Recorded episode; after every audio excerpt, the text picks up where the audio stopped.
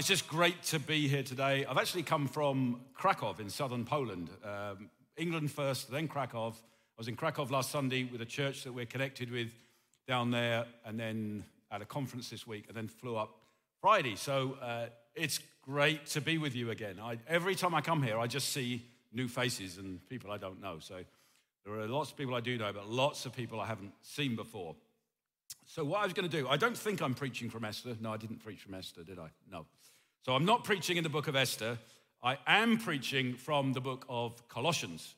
So, Paul writes to the church in Colossae, and what, what I kind of describe this as, uh, it's a bit like there was a doctor in the previous meeting. I don't know if there's any doctors in this meeting, but uh, you're kind of, it's a good, the doctors like you to like go for an annual health check or get yourself checked up. And I like to think of this little talk. When I did it, when I did it to myself, it was like I was giving myself a bit of a checkup. Like, how are you doing spiritually? And I think it's important because we've come out of a pandemic, 100 year pandemic. Life has just been strange the last two years. And so I think it's good for us just to look at ourselves. Those of us that are Christians today, oh, and by the way, hi to if you're watching on the live stream, and just to say, where, where am I in my Christian life? Because I think we've been through two years of huge change and difference. And many people have got lonely. Some people have just changed relationships, jobs have changed. It seems like everything's changed. And maybe you feel like you've come out of the pandemic and you just don't feel quite the same way as when you went into it. And maybe this church feels like it's changed. Everything feels like it's changed. The world feels like a different, slightly different place. So it's good for us to like take a step back and look at the fundamentals of our faith and just say, how are we doing? That's what I want to try and do. Just read two verses. So I'm going to read, it's Colossians chapter 2, verse 6 and 7. And I've even got my notes the right, yeah, notes the wrong way around, but never mind. Uh, Colossians 2, 6 and 7 uh, says this. So therefore, so therefore, what he's been saying for the first five verses is how important Jesus is. So Jesus, it says there, is, is, the, is the root of all wisdom and knowledge. And he's saying how important it is, you people in Colossae, that you're rooted in Jesus. And then he says, Therefore, as you received Christ Jesus the Lord, so walk in him, rooted and built up in him, and established in the faith, just as you were taught, abounding in thanksgiving. You think, well, there's not much there. In fact, I've just realized there's one sentence in the English here, uh, but this is full of truth. This is like every word is almost full of truth here. So we'll look at verse 6, then we'll look at verse 7, and I'll pull some points out of it. So I've called this sermon Keep Walking. Keep walking because the Christian life is like described uh, as a journey. And we have to keep moving on in God, and God does new things in our life. We're, we're, we're rooted in Christ, which is what we'll look at, but every day brings fresh opportunities, new challenges, and we have to keep working out our Christian life. So I've called this Keep Walking. Are you still walking as you come out of this pandemic with Jesus in the way that you once were? So I'm going to ask two questions. Two point sermon. That's good, isn't it? There are some sub points, but only two main points. The first question is How did I receive Christ?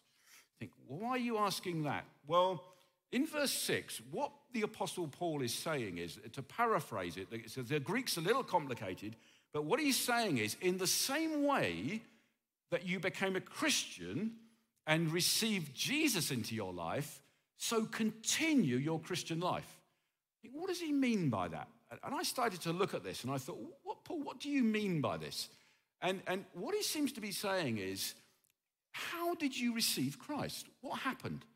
And I, I could do the whole sermon just on this point, but I'm just going to stick with things that I know happened when I became a Christian. I, I know they happened. Faith. It's not possible to become a Christian without exercising faith.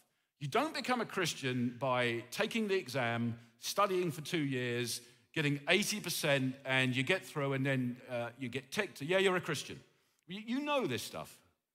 You know this stuff, but it's not how it happens. It happens. You receive Christ, you become a Christian with faith. The Bible says in Romans 10, I think it is, verse 9, it says, If you believe in your heart that God raised him, that's Jesus Christ from the dead, if you believe in your heart, you will be saved. Think, oh, There's no rule. Do you have to follow some rules to get there? No. Believe in your heart that God raised him from the dead, you will be saved. It's faith. You come to Christ with faith. I know when I look back on my life, there was a moment, I was brought up in a Christian family, but there was a, had to be a moment, I can remember it well. I was sitting in, a, in, in Brighton in England. I was sitting at the back of a meeting, kind of probably being quite bad, mucking around. I was a 16 year old, being a bit of an idiot on the back row, uh, being disruptive. It's, it's, honestly true. I'm not proud of it. I'm, I'm just not proud of it. I'm not condoning you come and make noise in church, okay? But especially when the preacher's preaching. But I, I was a bit crazy, and I remember a preacher said something. I can remember what it was. I won't, time to go into it now. And he asked, he asked for a call. Will you receive Jesus? I remember it now. I, oh, I think something's happening in my life. And, and God spoke to me. And I suddenly found my hand going up in the air. And as I believed, and in that moment, I had faith that Jesus died for me and I became a Christian. Here's my question How are you doing as you come out of the pandemic with faith in your life?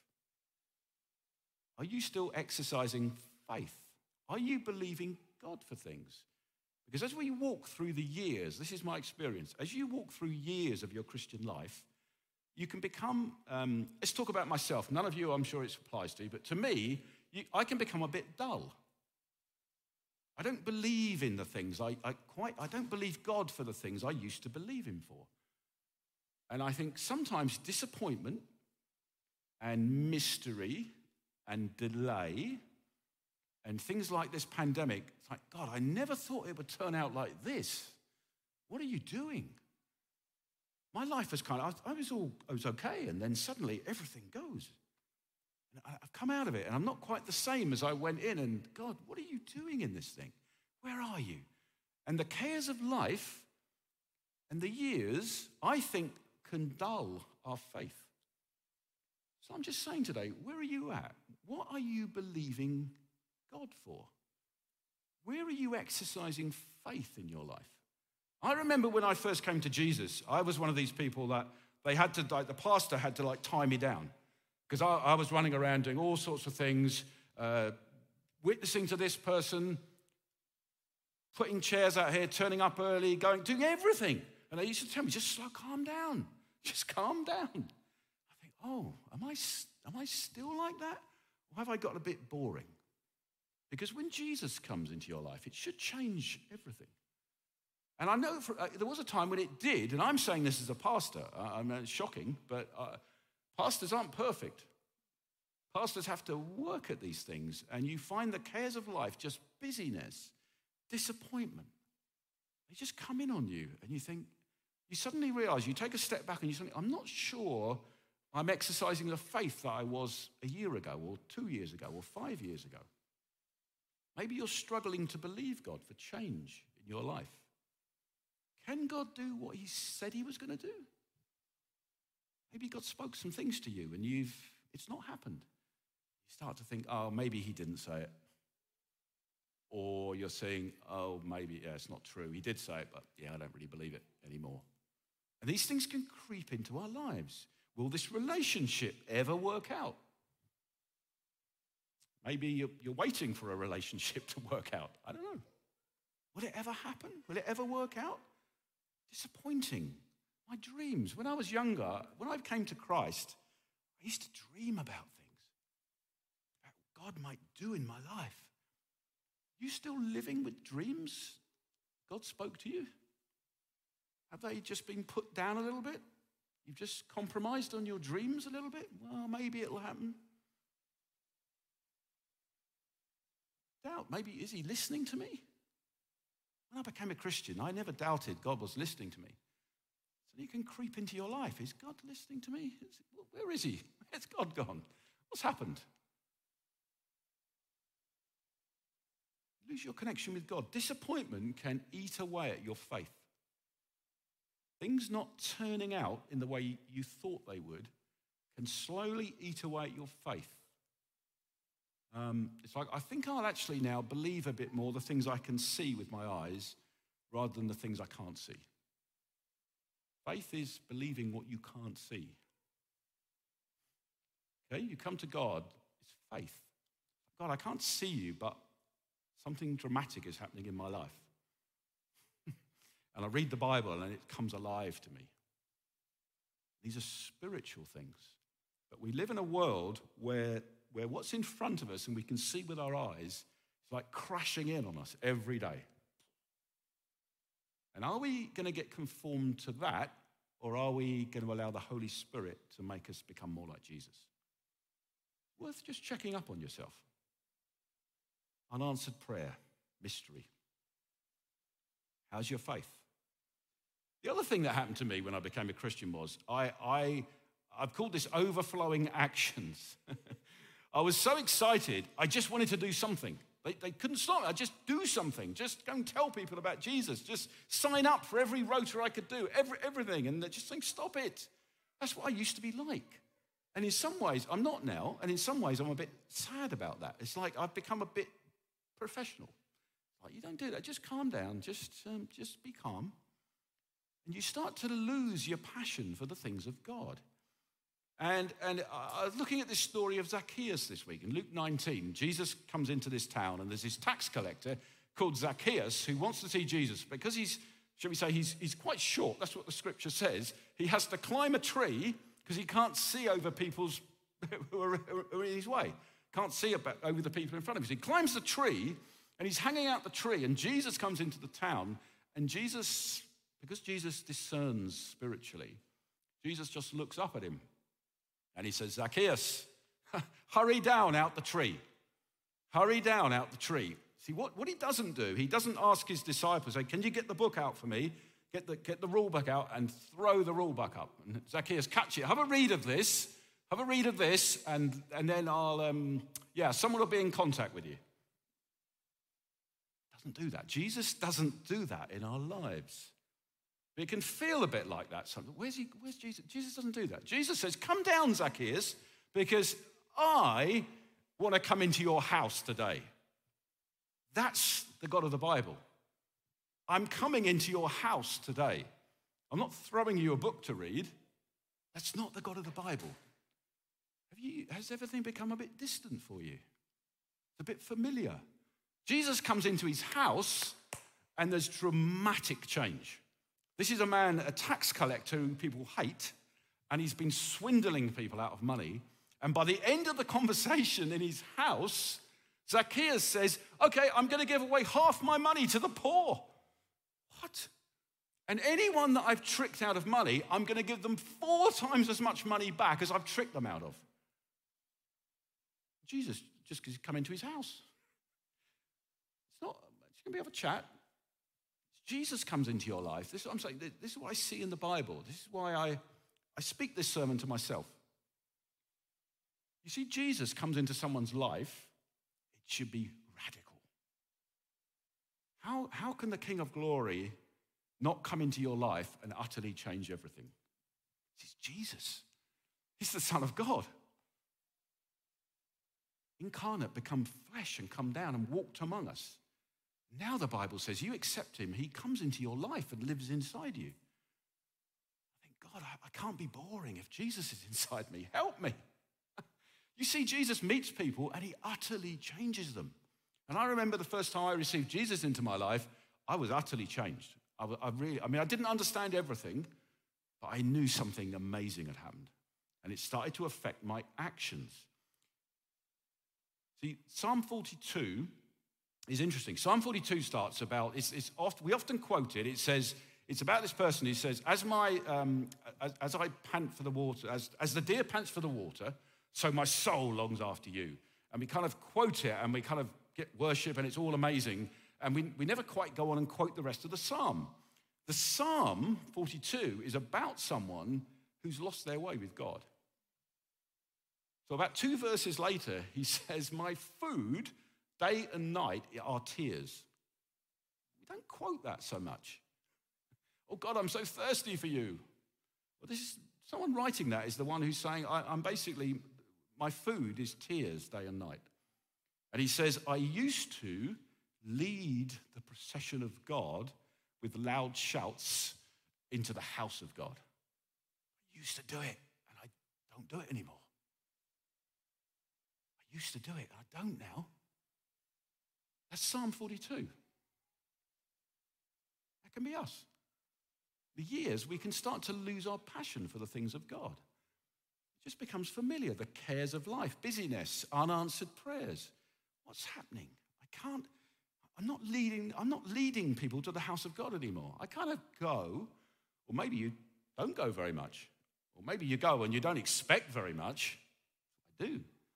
No, no, this, this person used, he said, I used to lead them with loud shouts of joy and praise into the house of God. wow, is that me? Is that, have, I, have I become that person? Am I? See, church, church never ceases to amaze me. I, I just for one minute on this. Church, we can become cynical about church. We really can, and I get it. I get that we become cynical about church. People let you down in church. I can't promise you, if you, if you come part of this church, I can't promise you that people won't let you down. They will. But, but Jesus will never let you down, okay? And Jesus, the church, is God's way of taking foolish people like me and making, making me more like Jesus. Because it forces me to, to get in a room and get into life with lots of other Christians who love Jesus and really annoying people sometimes who I'd never normally mix with. And God kind of knocks bits off my life. And, and, and just when you come here Sundays, it's like, it's like in the Old Testament, people had to go to the temple, or God, as a special box, God lived in the ark, or the tent of meeting with Moses, and people would like look on and go, Whoa, look at Moses. The presence of God's come down on him. Wow. No one goes near. You don't go near. Then God says to God says to King David, build a temple. You won't see it, but your son Solomon will finish it for me. He'll do it. And the temple gets built, and they go in, the priests go in, and it's like the glory of God comes down, and they can't even stand up. Wow. Wow. God, I'd love to have been there. but now we don't have to go to the temple, do we? We're not coming to the temple here. We are the temple. The scripture says that Christ comes and lives on the inside of you, and you become a temple of God. And these are things in the Old Testament that the prophets, they would never have understood what God was going to do. This is miraculous. You don't have to go to a special place. We gather as the church, as those who are now, the Bible says, we're like living stones. We're like bricks. It's not very nice to be called a brick, is it? But it's like, it's like I'm a brick that's alive. And it's like God isn't building a temple made of these blocks of stone. He's now building this temple called the church out of people like you and me. And when we come together, it says it's like a dwelling place for God in the Spirit. And we, we come together as those that are full of the presence of God. And God loves to come and dwell amongst all these people that are already full of the presence of God. And anything can happen. And that's just my question to you. Have you are you coming with faith?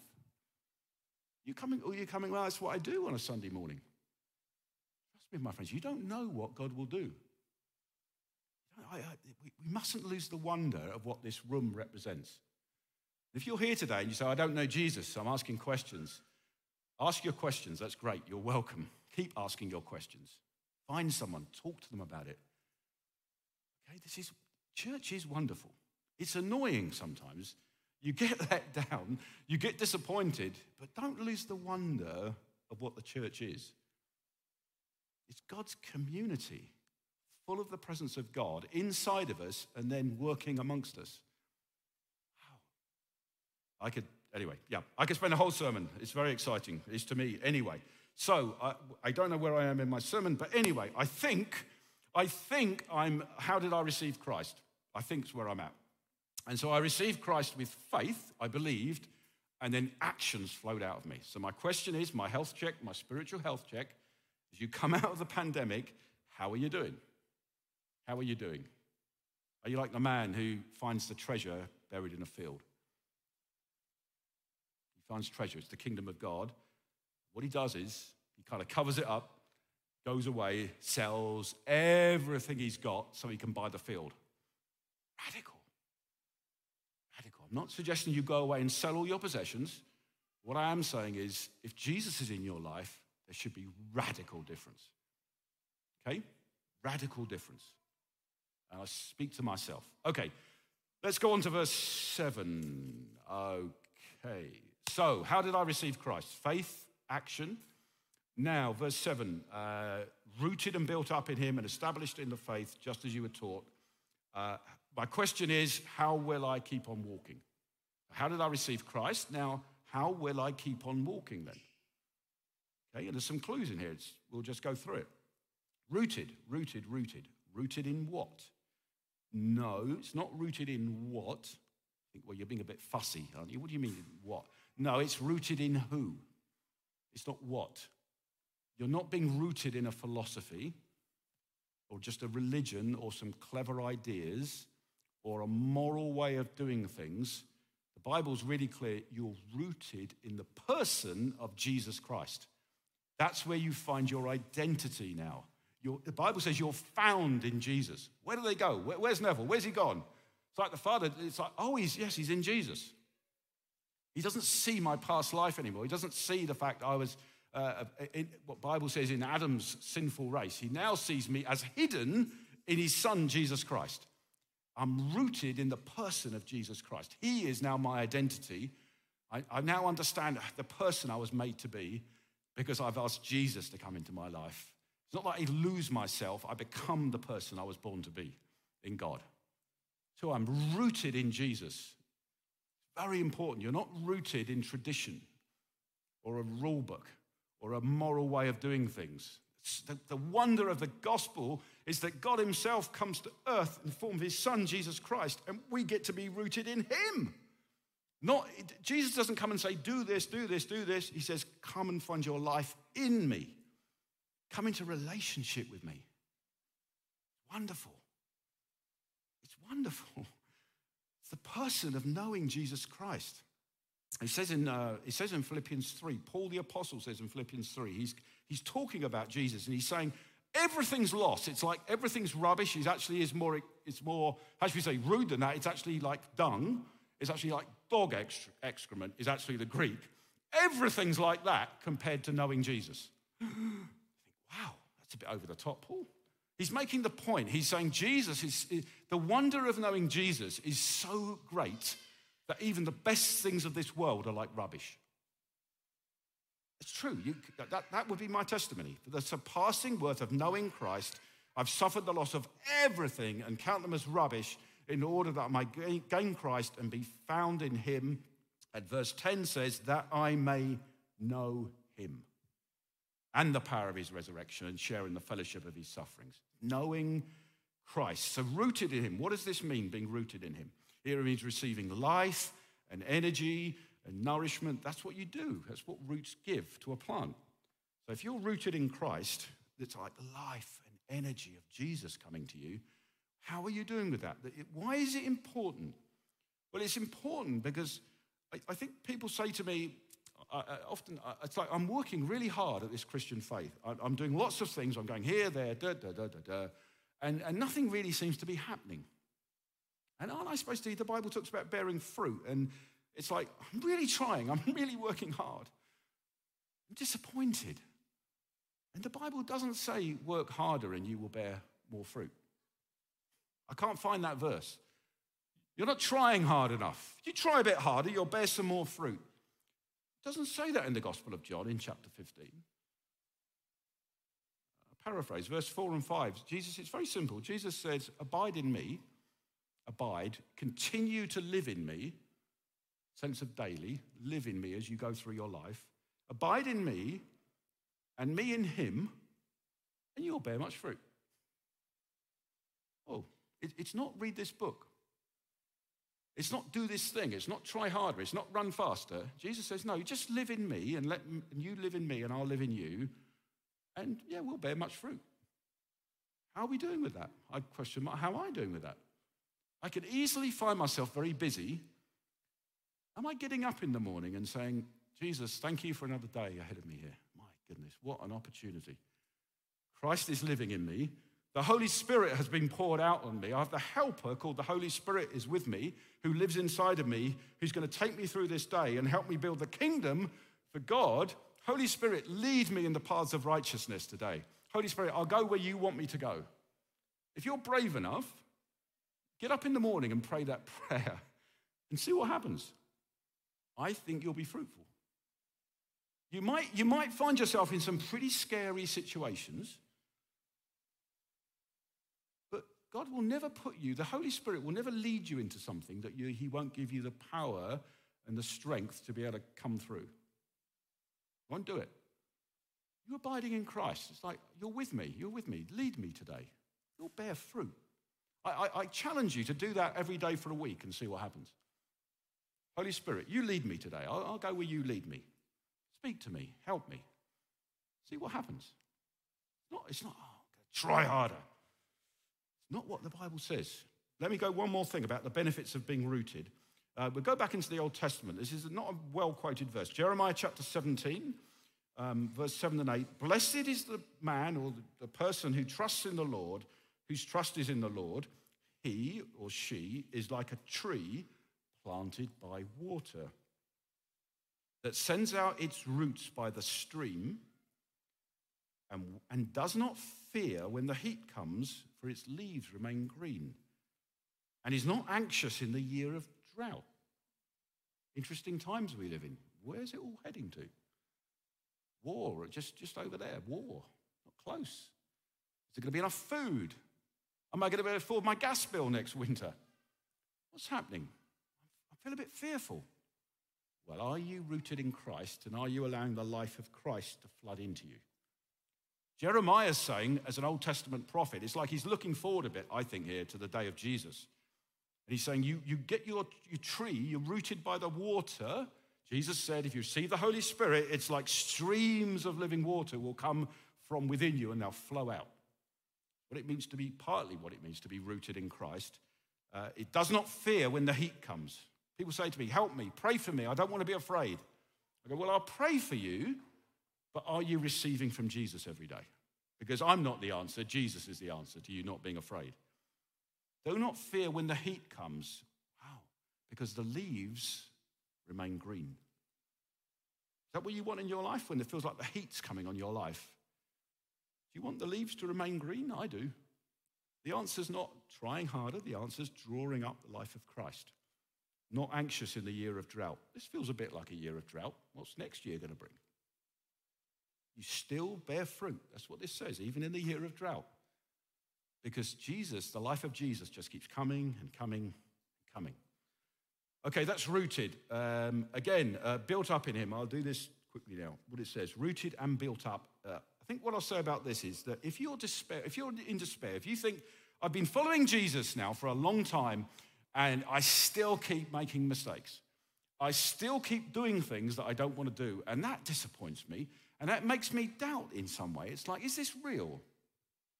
It's like I'm just battling with this thing. I'm battling with something I, I look at. I don't want to look at it. Or, or the words that I speak, or my lack of patience, or my anger. It could be many things. And it makes you disappointed. And you think, well, hang on, I've become a Christian. Everything's supposed to have changed. That, that isn't what the Bible quite says. It, it, it's important to understand this.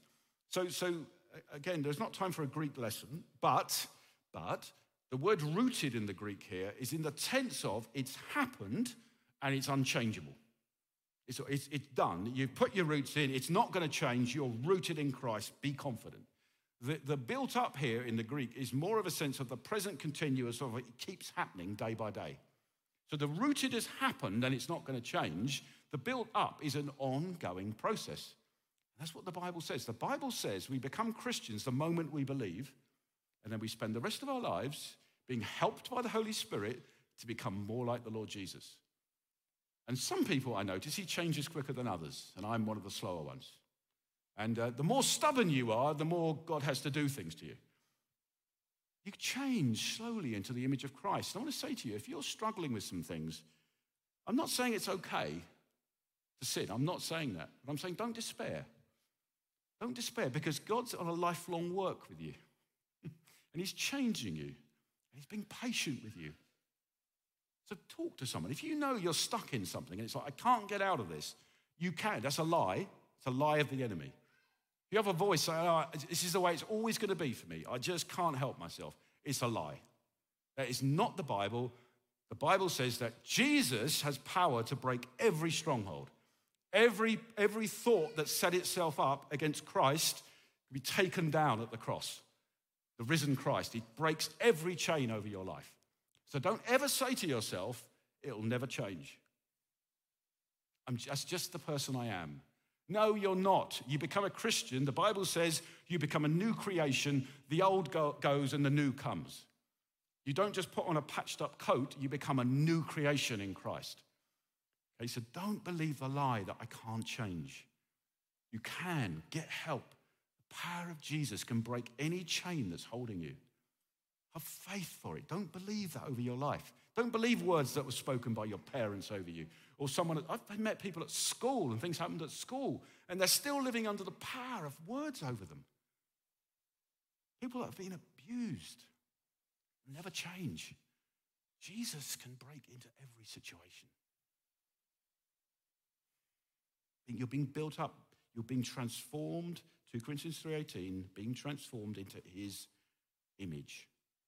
We just finish with this. I haven't got time to do established in the faith. Abounding in thanksgiving. Abounding in thanksgiving. I want to say this is a life, this is a life changer as well. I found this in my life. Um, this changes me when I start to abound in thanksgiving. I was just saying this week, I was at um, a conference this week, and I heard a pastor, he was talking about his experiences of uh, when he nearly went blind. So he had cataracts in one eye, and the other eye, uh, he suddenly, his, his, retina started to detach. It's pretty grim. I, he explained it in more detail than I'm going to do. And uh, they said, Well, you'll have to come in in the morning. I think he had the surgery. The surgery went well, and then suddenly he's at home, and he can, it's like there's a black Black is descending down across his vision slowly, very, very, like a black line coming down. And he phones the hospital and says, Well, there's nothing we can do tonight. You just need to sit still through the night and come in in the morning. and he said that was the longest night of his life. Terrified. He's honest. He says, terrifying.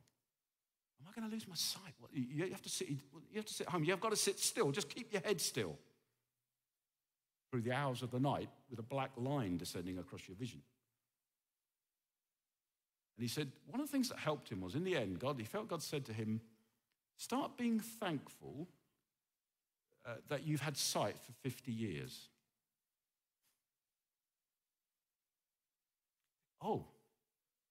God said to me, He says, God doesn't owe me my sight. He's given me sight for 50 years. Just be thankful. And he starts praising God that he's been able to see for 50 years. Wow. And he said it utterly changed him. Then he starts thinking, thanking God for this and thanking God for that. And, thank, and suddenly the fear that's on him, but the terror of what's going to happen, it's like, whatever. God's given me sight for 50 years. He doesn't owe me sight all my life. People are born blind, it's in the, it's in the hands of God. Thank you, God, that I've been able to see for 50 years. Oh, like radical. So he describes it as like a, it's like a pathway, a gateway. You walk through a gateway into the presence of God when you start to give thanks. You suddenly find the pleasure of God comes on you when you start thanking God for what you've got. As you come out of this pandemic, we can be very focused on what we've lost, what I haven't got, how difficult it is. My friends, start overflowing. That's what it says, abounding in thanksgiving. You may be facing real challenges at the moment. You may be disappointment, mystery, confusion. It's not the way I thought it was going to work out. And God says, no, no, no, no, no, no. Abound in what you have got. Abound in thankfulness. Being able to see God for 50. Hallelujah. God, you give me my next breath. God, thank you for what you've given me. It's amazing. Change your life. Just hope, just, just for a moment. I'm going to worship in a moment. Just. Some of you, you need to bring disappointment to the foot of the cross.